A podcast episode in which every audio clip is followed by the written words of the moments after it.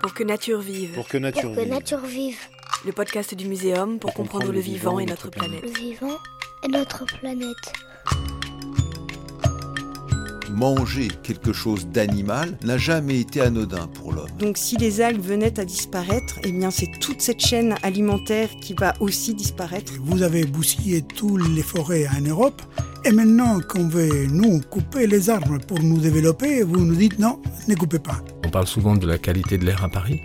Bah, finalement, une partie de cet air se retrouve au pôle, dans l'océan, sur la banquise. Moi, j'appelle ça la mondialisation de la pollution. Si on veut atteindre nos objectifs de conservation de la nature, on n'y arrivera pas en faisant des petits ajustements de notre modèle actuel. Pourquoi l'humanité ne pourrait pas faire en sorte que notre planète soit euh, habitable? C'est un choix de société, c'est à nous, citoyens, de le faire. La grande histoire du lait avec Jean-Denis Vigne. En grec, le pharmacone est à la fois remède et poison. Sans aller jusqu'à cet extrême, la consommation de lait est indispensable aux nourrissons, mais devient problématique pour la santé de l'adulte. En a-t-il toujours été ainsi et tous les humains sont-ils intolérants? Pour répondre à ces questions, Jean-Denis Vigne a mené l'enquête avec ses collègues européens. Jean-Denis, vous êtes archéologue et biologiste, directeur de recherche émérite au CNRS et chargé de mission au Muséum national d'histoire naturelle et vous allez nous révéler tout de vos étonnantes recherches. Bonjour Jean-Denis. Bonjour. Alors pour commencer, tous les mammifères euh, produisent du lait et le digèrent, et l'homme est-il la seule espèce qui perd cette capacité en grandissant? Par ailleurs, on parle souvent d'intolérance au lactose. Est-ce que c'est bien de ça dont il s'agit et quels sont les troubles associés à cette mauvaise digestion? Alors, je crois que personne ne sait si tous les mammifères perdent cette capacité à l'âge adulte. Euh, chez les primates, c'est le cas. Euh, Peut-être chez d'autres mammifères, je ne sais pas. Mais euh, c'est quelque chose qui est, je dirais, assez compréhensible dans la mesure où, à l'âge adulte, les mammifères sauvages n'ont pas besoin de consommer du lait puisque leur mère n'en a plus. Voilà. Alors maintenant, pour ce qui est de cette intolérance au lactose, qui est liée en fait au fait que au moment du sevrage, l'enzyme, donc une protéine qui permet de découper cette molécule de lactose en deux et de la rendre digeste, est fabriquée en bien moindre quantité et pratiquement disparaît de notre organisme. Alors à partir du moment où cette enzyme disparaît de l'organisme, eh bien euh, lorsqu'on ingère du lait, surtout une quantité importante, bien sûr. Hein, c'est pas un demi-verre, c'est pas significatif. Mais quand on ingère du lait en quantité, eh bien, le lactose de ce lait n'est plus digéré dans euh, notre intestin et il euh, s'accumule dans la partie basse de l'intestin où nos bactéries qui vivent en, très grand nombre, comme chacun sait, dans notre intestin, eh bien, ces bactéries vont se charger de le digérer, mais ça n'est pas un processus physiologique normal et elles vont accumuler tout un tas de produits, de déchets de cette digestion qui vont euh, générer des troubles digestifs intestinaux, des diarrhées, euh, des ballonnements, des douleurs, des nausées, etc. Donc assez problématique, enfin des troubles digestifs un peu sévères. Oui, alors ce sont des troubles digestifs un peu sévères. C'est pas des troubles qui entraînent la mort, hein. mais enfin c'est des troubles qui sont gênants et qui peuvent, selon les personnes, entraîner des désordres assez importants, handicapants.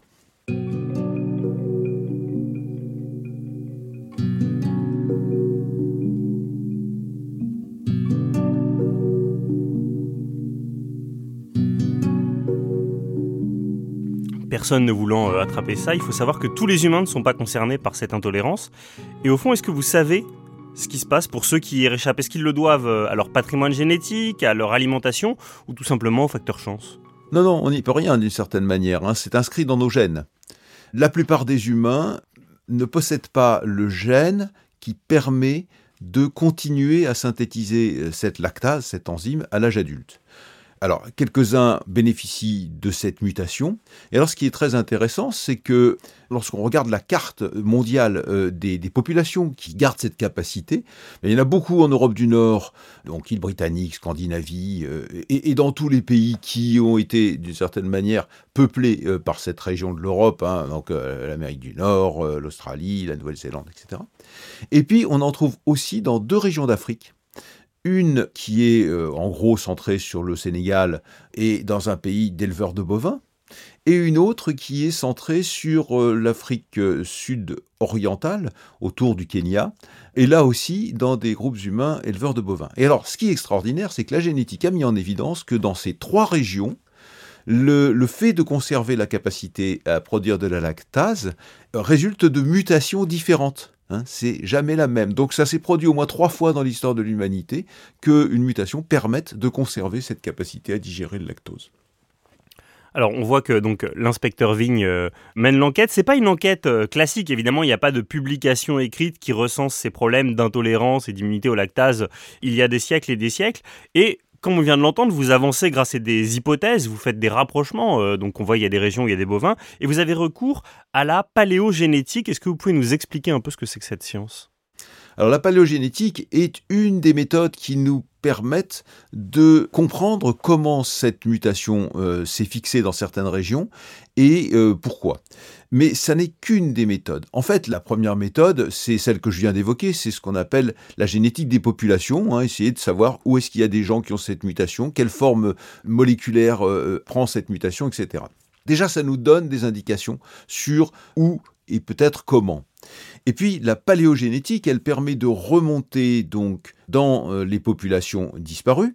C'est en fait la manière d'analyser les restes d'ADN qui sont conservés, mais souvent de manière très dégradée, dans les ossements qu'on trouve dans les sites archéologiques. Euh, et donc cette paléogénétique permet euh, de suivre l'apparition de cette mutation dans différentes régions pour peu qu'on obtienne de cet ADN. Or, l'ADN est une molécule extrêmement fragile et très souvent, eh bien, on n'a que très peu de données de paléogénétique humaine. Alors, on a affaire à deux autres méthodes qui sont finalement beaucoup plus efficaces hein, pour comprendre le phénomène. La première, c'est, disons, l'archéozoologie, c'est-à-dire l'étude des ossements animaux qu'on trouve dans les sites archéologiques, en particulier des ossements des animaux domestiques, qui vont nous permettre, euh, par un certain nombre d'investigations anatomiques et isotopique de euh, reconstituer les méthodes d'élevage et de détecter les premiers élevages laitiers, la spécialisation laitière, etc.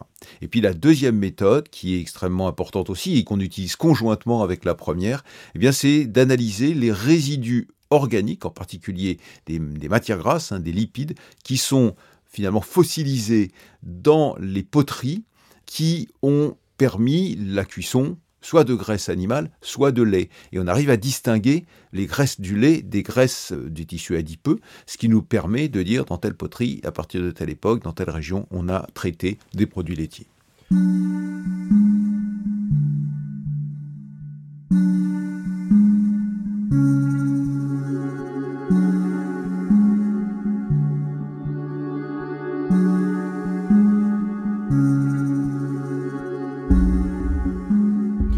Voit que vous êtes euh, à mi-chemin entre Indiana Jones et, euh, l'inspecteur du Cluedo. Qu'est-ce que les poteries vous ont révélé sur euh, notre passé et notre intolérance au, lactose? Alors, les poteries, on les a interrogées d'abord en Angleterre. Ça a été le début hein, d'une méthodologie nouvelle qui permettait de distinguer, comme je viens de l'évoquer, les graisses, les tissus adipeux du lait. Et on s'est rendu compte, dès le début des années 2000, hein, que en Angleterre, euh, très tôt, dès que le néolithique démarre, dès qu'il y a des poteries, dès qu'il y a des animaux domestiques, dès qu'il y a des bovins et, des moutons et des chèvres, eh bien, euh, le lait est un des aliments courants qui a laissé sa signature dans les poteries. Pour les non-initiés, le néolithique, on est vers quelle époque? Alors, euh, en Angleterre, le, néolithique est assez tardif, hein, aux alentours de 5000 avant Jésus-Christ. Et puis on est remonté ensuite, on a regardé des sites plus anciens en Europe, en Turquie, dans la région méditerranéenne. Et on s'est rendu compte euh, que ces indices d'utilisation du lait, dans la cuisine hein, finalement, étaient présents partout dès le début du néolithique. Et là, on remonte à des dates qui sont beaucoup plus anciennes, puisque le néolithique dans nos régions a été généré, si on peut dire, au Proche-Orient, et s'est trouvé transporté de proche en proche jusqu'en Europe occidentale. Il a été généré au Proche-Orient aux alentours de 8000 avant Jésus-Christ. Alors malheureusement, à 8000 avant Jésus-Christ, il n'y a pas encore de poterie au Proche-Orient. Il n'y a que de la vaisselle de pierre. Mais dès que la poterie apparaît, aux alentours de 7000, au Proche-Orient, partout en Méditerranée, on a des indices d'exploitation laitière. Et ce qui est intéressant, c'est que ce n'est pas la même intensité. Il y a des régions où il y a énormément d'indices, en Italie, euh, dans le midi de la France, et des régions euh, qui sont actuellement des régions d'élevage laitier où il n'y en a pas, ou pratiquement pas. C'est le cas par exemple d'une partie des Balkans. Et ces indices dans la poterie viennent se croiser avec ceux que j'évoquais tout à l'heure, un des systèmes d'élevage qui montrent que c'est bien ça, on avait des élevages qui étaient tournés vers la production laitière et ben, on retrouve effectivement des aliments d'origine euh, laitière dans les poteries. Est-ce que ces indices vous permettent de, mettre à jour une des plus grandes euh, énigmes de l'évolution humaine, une espèce de variante de l'œuf et la poule, à savoir, est-ce que c'est la domestication des aurochs, les, les ancêtres des vaches, pour aller vite, qui nous a permis de diversifier notre alimentation, ou au contraire, est-ce que c'est l'envie d'avoir accès de la nourriture en permanence qui aurait suscité la domestication Vous êtes capable de le dire, ça? Alors pour répondre à cette question, il faut déjà rappeler un tout petit peu l'histoire de cette problématique. Hein. Quand on a commencé à travailler au milieu des années 2000 sur ces sujets avec tout un réseau européen, eh bien l'idée qui était la plus répandue dans le monde scientifique était que l'exploitation laitière n'avait pris de l'ampleur dans l'histoire de l'humanité qu'à la fin du néolithique. Avec je dirais, euh, un, nouveau mode d'élevage, c'est ce qu'on appelle, nous, le second néolithique, hein, quand apparaissent euh, les labours, euh, le cheval, la roue, tout un tas d'innovations agro-pastorales, et en particulier cette exploitation du lait. Et nous, ce qu'on a montré avec nos, travaux, c'est que bah, ce n'était pas le cas. Hein. L'exploitation laitière avait commencé dès qu'on a eu domestiqué des bovins ou des moutons ou des chèvres c'est-à-dire, je le répète, euh, au Proche-Orient aux alentours de 8000 avant Jésus-Christ, il y a 10 000 ans. Hein, c'est quand même 100 siècles, hein, ça fait très longtemps. Hein, ça fait très longtemps. Et est-ce que c'est parce qu'on a domestiqué des aurochs, ce qui ne devait pas être une mince affaire, qu'on a euh, développé l'exploitation du lait, ou est-ce qu'on avait compris qu'on pouvait, en domestiquant l'Europe, accéder à un nouvel aliment Bien évidemment, on n'a pas la réponse, comme vous en doutez. Mais ce qu'on sait maintenant, et ça, ça a été une avancée importante de nos travaux, c'est que euh, dès le début, les gens ont exploité cette capacité des vaches à être traites, euh, moyennant un certain nombre de conditions. C'est pas si facile, hein, surtout quand c'est des très gros bovins au tout début de la domestication. Et donc ça veut dire que on ne peut pas éliminer la possibilité que la domestication, au moins dans certains cas, au moins partiellement, a pu être motivé par l'accès au lait.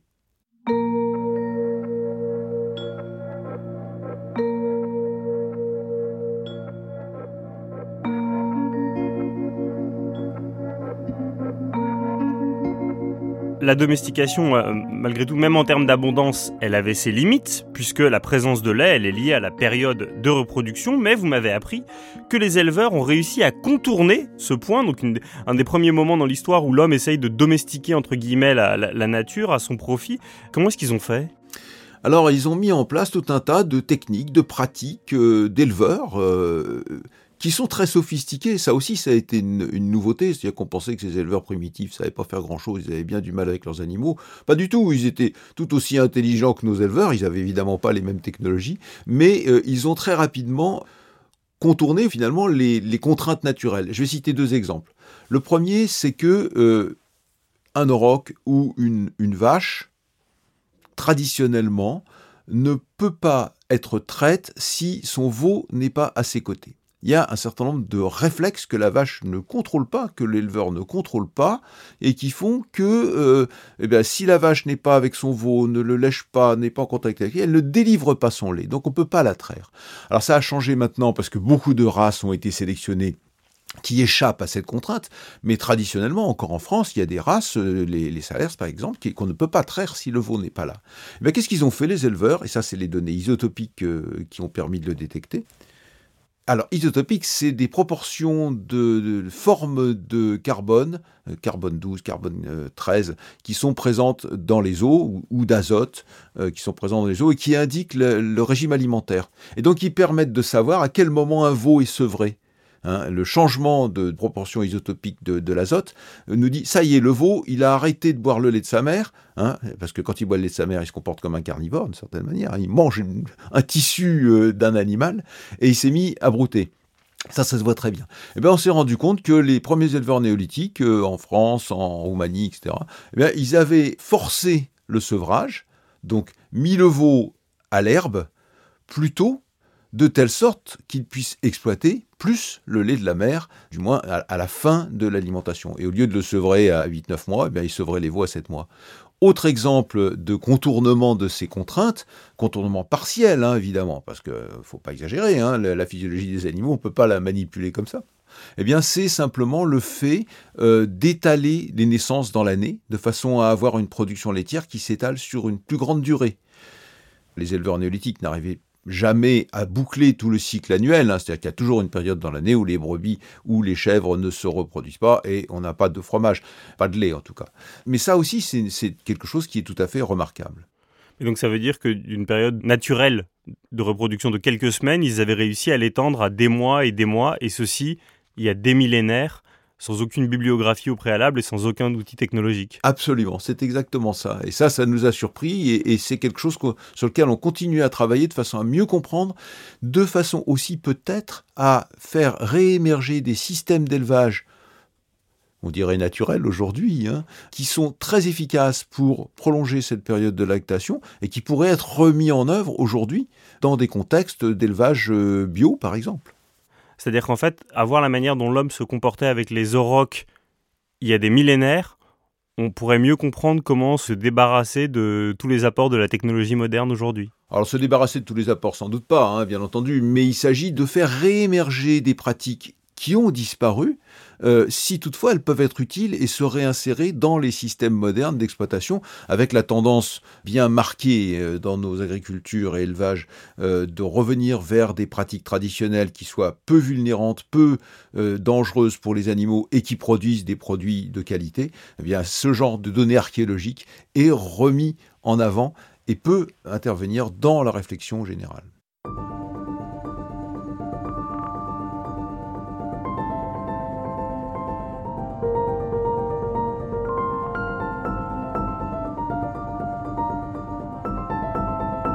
Alors on l'entend, vous êtes euh, animé par euh, le doute scientifique, le doute de la recherche en permanence. Et depuis le début de cet épisode, vous nous expliquez quelles sont vos avancées, vos explications très convaincantes. Malgré tout, vous pensez qu'il aurait fallu faire des recherches euh, sur une époque plus récente que ces quelques millénaires pour réellement comprendre nos mutations expliquant la résistance au lait. Donc qui va mener ces nouvelles recherches et surtout comment est-ce qu'ils vont procéder?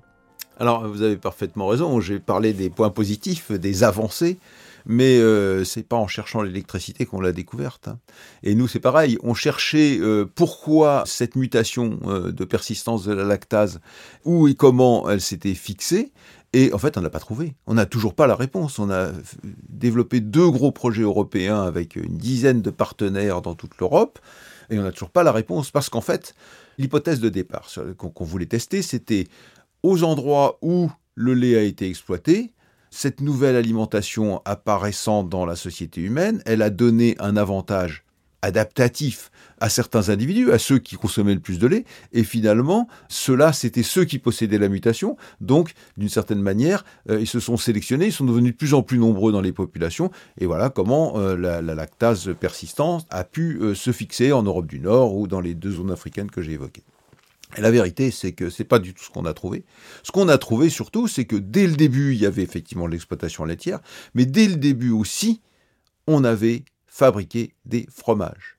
Or, la fermentation du caillot de lait qui amène à la fabrication d'un fromage se fait avec des bactéries. Et ces bactéries, qu'est-ce qu'elles font? Qu'est-ce qu'elles viennent faire dans ce caillot? Eh Elles viennent consommer, entre guillemets, le lactose. Donc dans un fromage, il y a des résidus de lactose, mais il a été entièrement digéré avant qu'on l'ingère. Donc on peut consommer une quantité considérable de produits lactés pour peu que ce soit sous forme de fromage ou de yaourt fait d'une certaine manière de telle sorte qu'il n'y ait plus de lactose dedans. Et du coup, des civilisations entières se sont développées durant le début du néolithique sans posséder cette mutation euh, de lactase persistante, en consommant des produits laitiers sous forme de yaourt et de fromage, euh, et, sans qu'il y ait aucun trouble digestif. Donc notre hypothèse de départ, on s'est bien rendu compte que la question était mal posée, hein, il fallait la poser autrement. Et alors la poser autrement, ça veut dire que maintenant on a compris le début de l'histoire. On a compris que les humains pouvaient échapper de deux manières finalement à cette difficulté de ne pas conserver la lactase à l'âge adulte. D'une part en subissant, on peut dire, une mutation, d'autre part en faisant du fromage. Donc c'est une adaptation naturelle et une adaptation culturelle. Et évidemment, fabriquer du fromage fait qu'il n'y a plus aucune pression de sélection sur le développement du gène de la persistance de la lactase. Donc on a maintenant reposé la question autrement.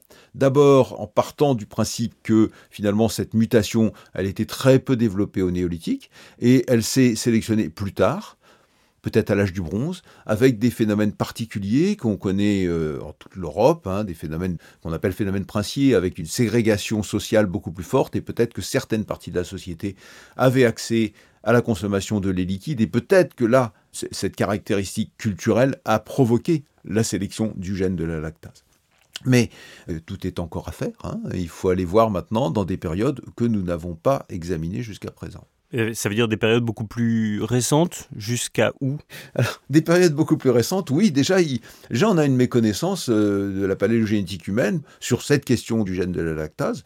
Pour euh, l'âge du bronze, les périodes antiques, à Rome, chez les Gaulois, etc., qu'en était-il hein? Il faut faire le travail. Hein. Alors, il y a quelques éléments, mais disparates. Il faut vraiment s'y attaquer, faire le travail, et savoir maintenant identifier à quel moment ça s'est développé de manière massive. Et puis ensuite, essayer de comprendre dans quel contexte et quelles sont finalement les, caractéristiques de l'alimentation de ces peuples qui ont permis ce développement de la lactase. C'est un sujet qui est très important. Bon, d'abord pour qu'on se situe nous euh, par rapport à la nature et à la culture. Hein. On sent bien qu'il y, a un débat euh, existentiel dans cette affaire-là. Mais il est très important aussi parce que, si vous voulez, cette mutation est l'une des très rares mutations simples et bien connues qui marquent l'évolution de notre espèce sur ces quelques derniers siècles ou, millénaires.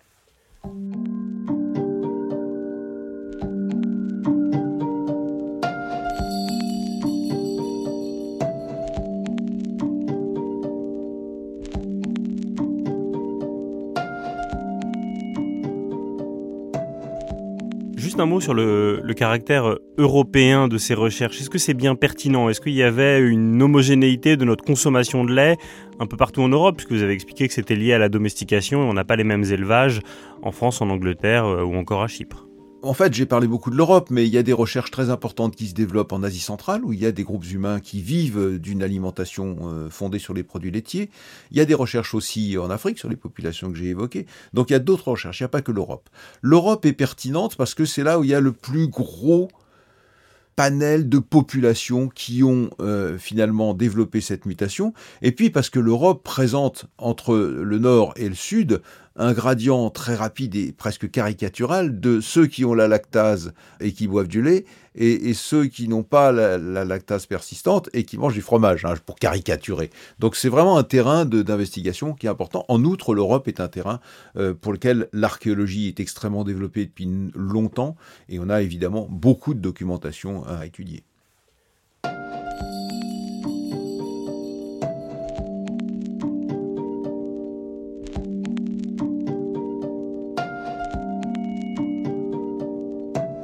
Alors pour terminer cet épisode, euh, délaissons le passé très ancien et les, poteries pour aller dans l'hyper présent, parce qu'aujourd'hui il se trouve qu'un grand nombre de nourrissons sont intolérants au lactose et un grand nombre d'adultes choisissent eux aussi pour se protéger des maladies euh, d'adopter un régime dit paléo.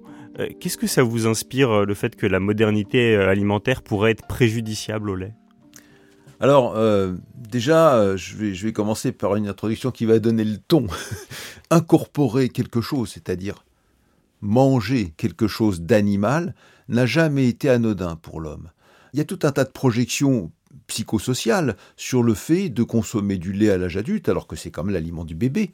C'est notre lien à notre mère. C'est quelque chose qui est très fort psychologiquement. Quand on consomme un verre de lait, on ne se dit pas tout ça, mais c'est bien présent quand même dans notre subconscient. Et pour élargir un tout petit peu, toute alimentation d'origine animale est difficile à ingérer pour un homme parce qu'il se projette sur cet animal, bien sûr, inconsciemment encore une fois, et que d'une certaine manière, faire sien, faire son corps du corps d'un autre animal, bah, ça nécessite tout un tas de rituels ou, d'occultation de cette crainte psychosociale que nous avons tous. Et donc c'est un sujet, je dirais, très classique de euh, l'anthropologie de l'alimentation que d'étudier toutes ces mises en scène, euh, ces appellations, etc., qui sont liées à cette alimentation d'origine animale. Alors, je reviens maintenant sur la question des troubles que les nouveau-nés peuvent euh, ressentir avec l'ingestion du lait. Alors, si vous voulez, il y a une première chose chez les nouveau-nés qui est bien connue du monde médical, c'est effectivement une, une mutation maladie génétique d'une certaine manière, qui leur interdit de digérer le lait. C'est quelque chose de très rare, mais ça existe bien sûr, comme toute mutation de ce type. Mais c'est très rare. En revanche, ce qui arrive beaucoup chez les bébés, euh, c'est que suite à une petite gastroentérite, suite à des dysfonctionnements passagers de ce qu'on appelle la flore intestinale, eh bien le lait ne soit pas digéré correctement. Alors en général, c'est ça qu'on appelle la plupart du temps l'intolérance du nourrisson. C'est quelque chose de passager et que on compense maintenant avec des laits euh, dans lesquels le lactose euh, est évidemment prédigéré, etc. Donc c'est pas quelque chose qui se développe de plus en plus, c'est simplement qu'on le connaît de mieux en mieux, la médecine le traite maintenant, le, détecte, le connaît. Mais en même temps, si vous voulez, cette euh, perception du grand public de ces troubles digestifs euh, du bébé, qui arrivent finalement assez souvent, hein, euh, malgré tout, eh bien, cette perception rejoint notre réticence inconsciente à ingérer, nous, adultes, du lait, entre guillemets, maternel. Et donc ça, c'est quelque chose qui, dans toute notre questionnement sur notre position d'humain dans la nature résonne et peut entraîner euh, certaines personnes à décider de ne plus consommer du lait. Souvent, le, problème de la lactase est un prétexte parce que euh, finalement, il faut consommer des quantités importantes de lait euh, pour avoir des vrais problèmes digestifs. Mais beaucoup de gens disent non, non, c'est pas bon pour ma santé, etc. Et souvent confondent deux choses qui est l'absence de cette enzyme dont on vient de parler, mais aussi autre chose qui est l'allergie à certaines protéines du lait. Et ça, c'est quelque chose qui est bien réel, hein, qu'on connaît aussi très bien.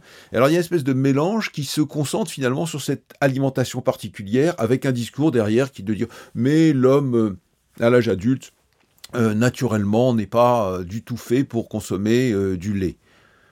c'est quelque chose de très récent dans l'histoire de l'humanité. Oui, certes, dans l'histoire de l'humanité, si on la démarre il y a 2 ou 3 millions d'années, c'est quelque chose de récent. Enfin, ça fait quand même 10 000 ans. Quoi il y a beaucoup d'autres choses qui, depuis 10 000 ans, se sont installées dans l'histoire de l'humanité et sur lesquelles on ne se pose pas autant de questions. Alors, le régime paléolithique, euh, bon, d'abord, la première chose, c'est que le paléolithique, ça dure plusieurs millions d'années. il n'y a pas un régime paléolithique, évidemment. Ça a changé énormément selon les endroits, selon les périodes. Évidemment, grosso modo, le régime paléolithique, en plus, il est extrêmement différent entre les zones septentrionales où il faisait très froid et où on était obligé de manger beaucoup de graisse animale et de viande. Donc là, c'était un régime très carnivore. Et puis euh, le Proche-Orient ou l'Afrique, où, l'alimentation végétale était d'une part beaucoup plus abondante et où les besoins euh, caloriques n'étaient pas les mêmes et où on consommait en grande partie une alimentation d'origine végétale. Donc on ne peut pas dire euh, le régime paléolithique c'était drôlement bien, euh, ça n'existe pas le régime paléolithique. Alors après on peut reconstruire un régime paléolithique en disant je mange de la viande crue, je ne mange pas de lait, etc. Mais tout ça c'est une construction euh, psychosociale, hein, tout à fait respectable, hein, je ne la critique pas, hein. moi j'ai mes pratiques, je ne les livrerai pas ici parce que ça n'intéresse personne, mais chacun a ses pratiques, chacun a son imaginaire de l'alimentation, chacun a ses goûts, on, on, le dit comme ça, ça peut être des goûts physiologiques, nous ne ressentons pas l'amertume tous de la même manière, physiologiquement, génétiquement, mais ça peut être des goûts culturels, parce que dans ma famille, on mangeait pas de ça, et puis finalement, euh, bah, j'en mange pas non plus. Ou au contraire, j'en mange parce que franchement, j'en ai été privé quand j'étais jeune. voilà. Bah, merci beaucoup pour ces conseils euh, culinaires. Mieux vaut un bon verre de lait qu'un hypothétique, un chimérique euh, régime paléolithique. Merci beaucoup, Jean-Denis Vigne.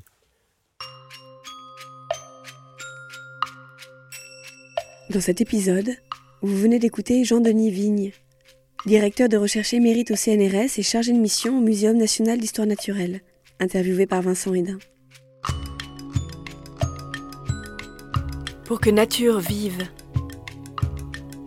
Un podcast produit par le Muséum national d'histoire naturelle et création collective, en partenariat avec le ministère de la Transition écologique et le ministère de l'Enseignement supérieur, de la Recherche et de l'Innovation. Pour la réédition du livre Avant que nature meure de Jean Dorst, Robert Barbeau, professeur au muséum, a écrit une postface intitulée Pour que nature vive, qui a inspiré le titre de ce podcast.